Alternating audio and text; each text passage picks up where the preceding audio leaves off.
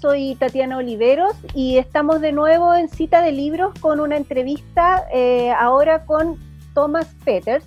Él es autor del libro Sociologías del Arte y de las Políticas Culturales, que fue editado recientemente por la editorial eh, Metales Pesados. Este puede parecer un tema un poco complejo, un poco académico, pero eh, contrario a lo que muchos pueden pensar, es un tema que nos involucra a todos y nos involucra mucho más de lo que creemos. Es un tema sobre el que todos deberíamos tomar decisiones y que las decisiones que se toman nos involucran a todos y no están muy alejados de lo que ha ido sucediendo en el mundo actual. La cultura no es solamente el cine, la televisión, la música clásica, la alta cultura, la literatura de escritores alejados, no, incluye mucho más cosas. Eh, acá se describe en este libro que finalmente la cultura es un dispositivo político.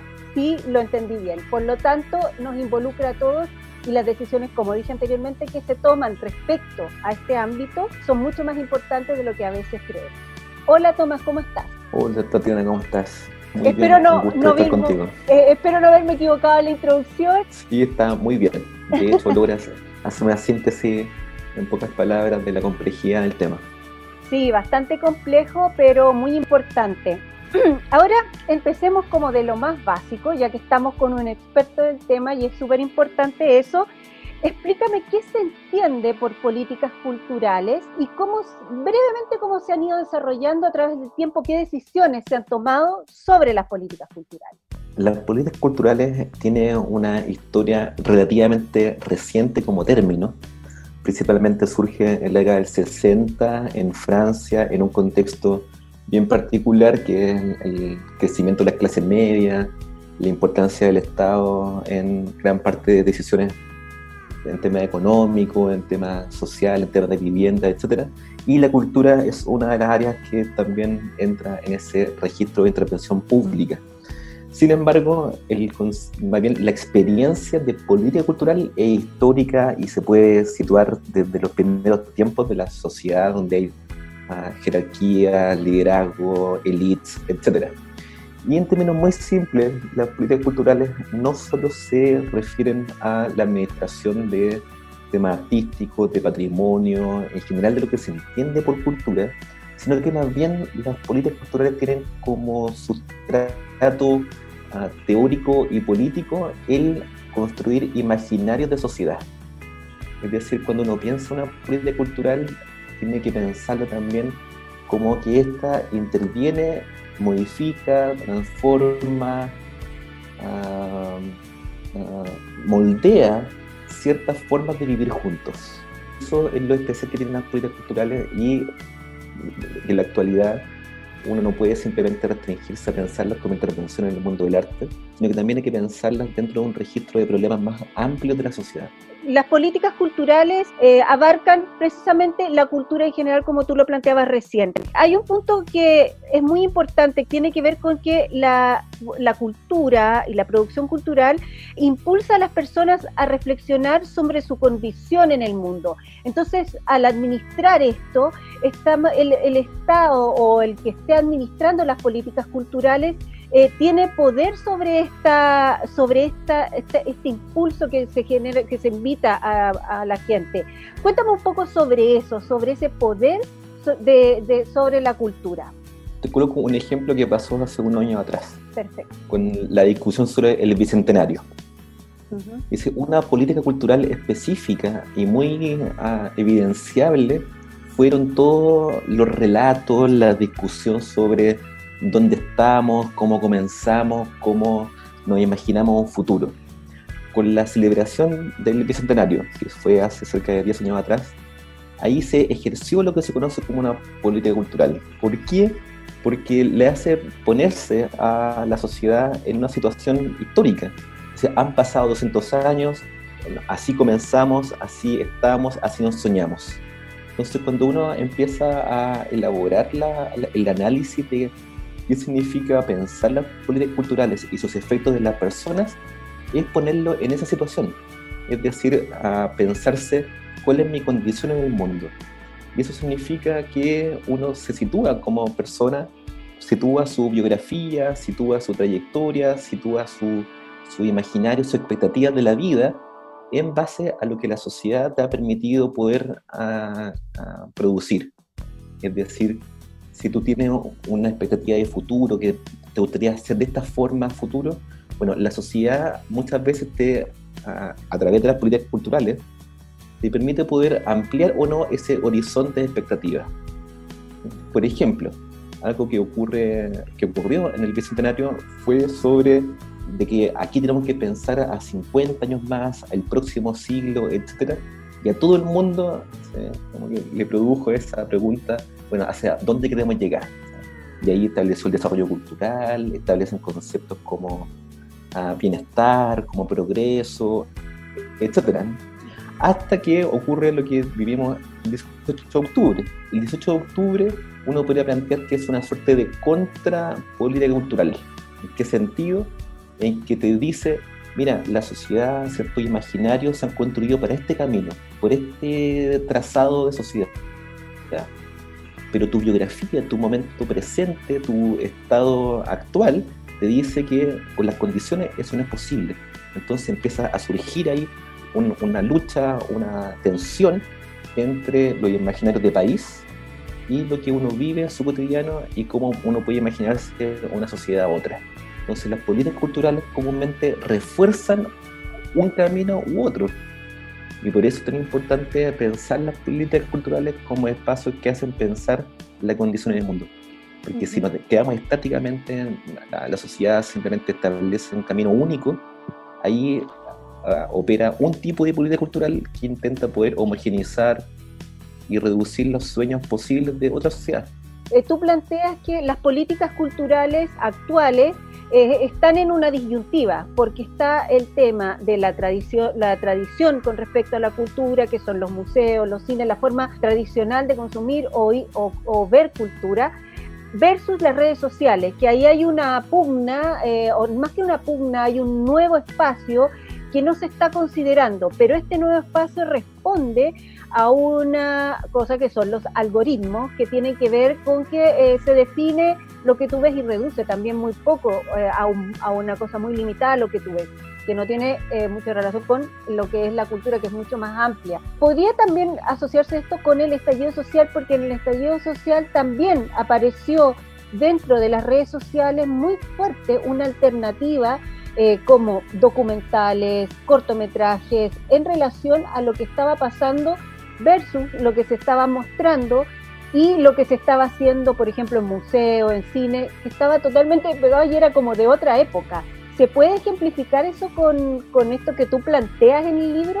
Y mira, eso es un súper buen tema para discutir, porque una de las cosas que yo trabajo en el libro era que, según las estadísticas, según los estudios, según las investigaciones, se señalaba que ah, en los últimos años se ha estado observando una tendencia de reducción de la asistencia a los espacios culturales tradicionales, tales como museos, como bibliotecas, como galerías de arte, espacios del teatro, danza, etc. Es decir, las estadísticas señalan que la gente está yendo menos a estos espacios.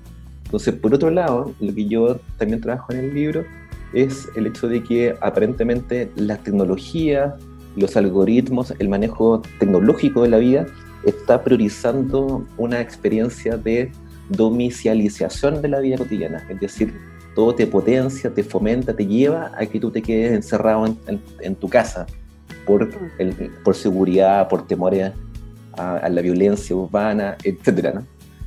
Lo que ocurre con el estallido es justamente un momento ah, crítico, entre comillas, en esta tensión porque lo que nos demostró es que la gente quiere vivir en la ciudad, la gente quiere vivir la, la vida urbana, a la gente se siente parte de una sociedad. Entonces eso es un desafío no solo para las formas del acceso cultural, sino que sobre todo también cómo se piensan los espacios culturales en este contexto. Porque si no, por ejemplo, lo que ocurre hoy en día con el confinamiento del COVID-19, uno de los grandes problemas es el hecho de que se dice que el día de mañana la gente va a ir menos a los espacios culturales y que se dice que la industria en general está orientándose hacia la digitalización de todo. Y lo, que yo discuto en el libro es que ese tipo de tendencias es problemática. Yo la veo como con preocupación.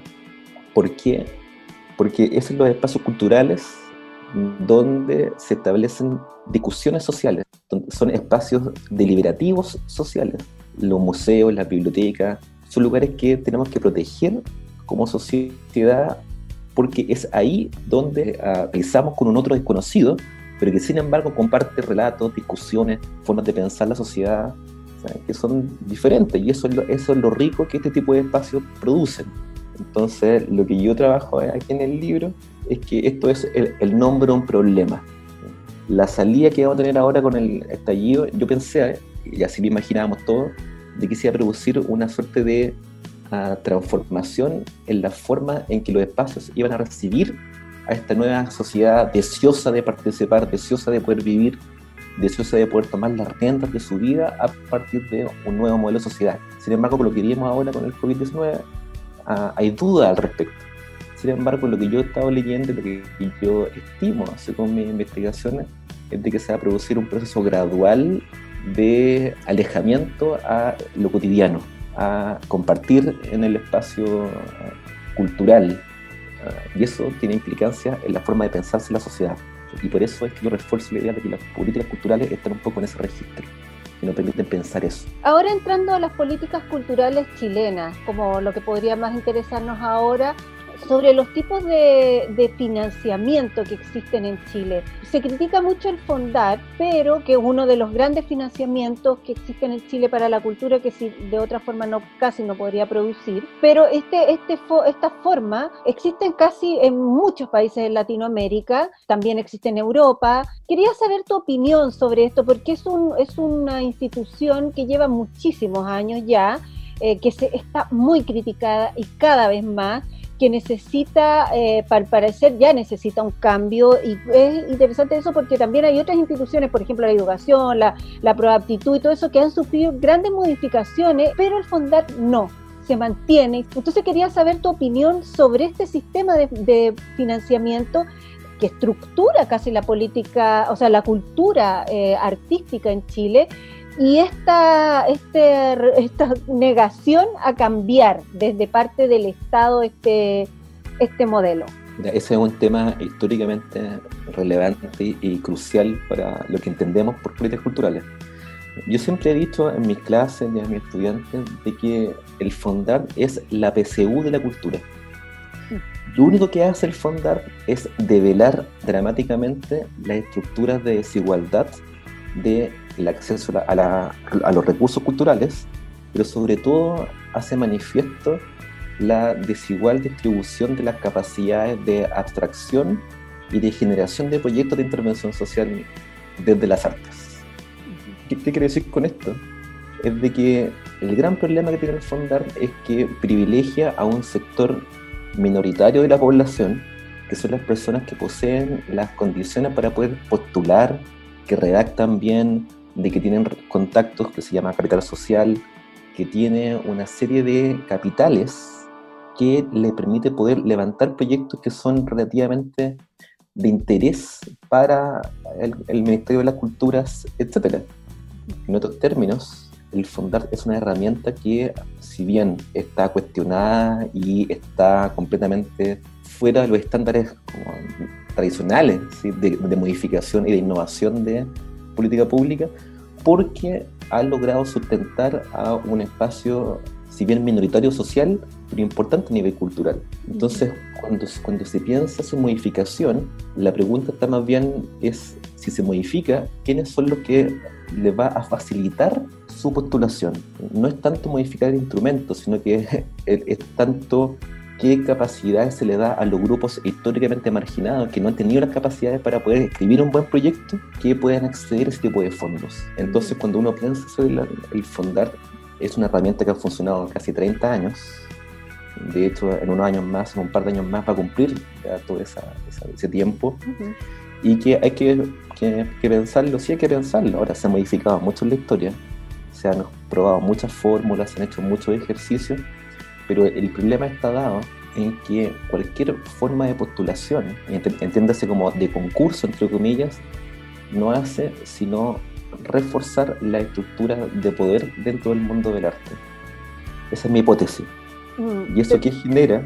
¿Eso qué genera? Genera que un grupo minoritario históricamente privilegiado se adjudique fondos, no porque el proyecto en sí sea muy interesante, sino porque manejan los códigos, manejan la complejidad de la postulación, redactan bien, establecen buenas postulaciones y en comparación con todo el resto de postulantes que tienen deficiencia en redacción, deficiencia en abstracción, deficiencia en otros registros de postulación, produce entonces una suerte de estructura de, lo que pueden y lo que no pueden. Tiene como un lado un poco perverso el fondar, pero también que se ha hecho muy evidente ahora con el tema de la crisis del coronavirus, que para con la solución de la, del, Ministerio de Cultura para ayudar al mundo de la cultura que está en una crisis terrible fue crear otro fondo. Entonces volvemos a lo mismo y van a salvarse lo mismo y vamos a tener que pelear entre nosotros por unas pocas monedas cuando no, no tenemos que comer. Es completamente perverso, así como la PSU, lo que es justamente excluir. O sea, lo que hace el, el fondar es un proceso de exclusión progresivo y de aumento de complejidad del sistema. Ahora, lo que hicieron ahora el, Ministerio de las Culturas y, postular a nuevos fondos es algo que, que, manifiesta un poco una lógica de cómo se distribuyen los fondos públicos. Como tú bien dices, prioriza la competencia en vez de los ejercicios colaborativos. Ahora, ahora bien, al mismo tiempo, no es por como apoyar al ministerio en absoluto, pero cuando uno ve las estadísticas, uno ve la, el financiamiento directo, entre comillas, se produce un problema, que está en que si uno ah, prioriza ciertos espacios culturales, ciertos museos, ciertos eh, tipos de creación artística, a nivel de política pública se financia simplemente a una élite muy minoritaria. Todo el trabajo, por ejemplo, popular, el trabajo barrial, los gestores culturales de los territorios, ah, que hacen un trabajo enorme, por ejemplo, en las municipalidades, la zona más periférica, quedan completamente desfinanciados. Entonces lo que ocurre aquí, que lo que hace el ministerio, entre comillas, lavarse las manos y dejar de que el, modelo opere. Pero esto lo que manifiesta entonces es que no hay una política cultural así ah, fuerte, concreta, de que diga, mire, en este contexto vamos a fortalecer y vamos a reforzar un espacio que históricamente ha sido excluido de las políticas culturales y que son gran parte de los centros culturales pequeños que están en los territorios, que están en los grupos menos privilegiados, de élite, entre comillas, de élite, porque en realidad el trabajo precario está en, todos los niveles. Y lo que tú ves, ¿cuál es el gran reto de las políticas culturales, si es que están frente a algún reto hoy o, o no? Sí, mira, yo creo que uno, bueno, es un poco, hay, varios registros de problemas. El primero es, que las condiciones estructurales de los trabajadores de la cultura en Chile es precaria. Sí, es precaria en todo el mundo también. Ah, y eso ha sido demostrado en investigaciones históricas. Es decir, lo que estamos viendo hoy en día por el tema del COVID no es sino develar algo que ya está demostrado así en profundidad. En otro registro de, problemas o de soluciones, entre comillas, está en que ah, en la medida en que no existe una política cultural relacionada con muchas esferas de la sociedad, más allá de educación, que es lo obvio, es muy poco lo que se va a poder avanzar en el transcurso de las próximas décadas. Me explico. Si una política cultural no se vincula, por ejemplo, con vivienda y no establece que en una cierta cantidad de espacios de habitantes tiene que existir un espacio cultural, si no existe al mismo tiempo un trabajo con ah, salud, que por ejemplo los centros de salud familiar o los espacios clínicos ah, públicos no tengan vinculación entre sus pacientes con los espacios culturales que están en los barrios de estas personas, que, puedan donar o regalar entradas para ir a ver espectáculos de teatro en el barrio, etcétera, tampoco se puede hacer mucho. Lo mismo ocurre, por ejemplo, con los adultos mayores si no hay un trabajo del Ministerio de las Culturas con ese tipo de, de área y así sumándose con el Ministerio de ah, Desarrollo Social, con el Ministerio de Obras Públicas, con todas estas esferas de la sociedad, es poco lo que se va a poder avanzar y se va a seguir manteniendo una lógica de concursabilidad, una lógica de ah, priorizar a grupos de, de, creación muy minoritarios a nivel de beneficio social.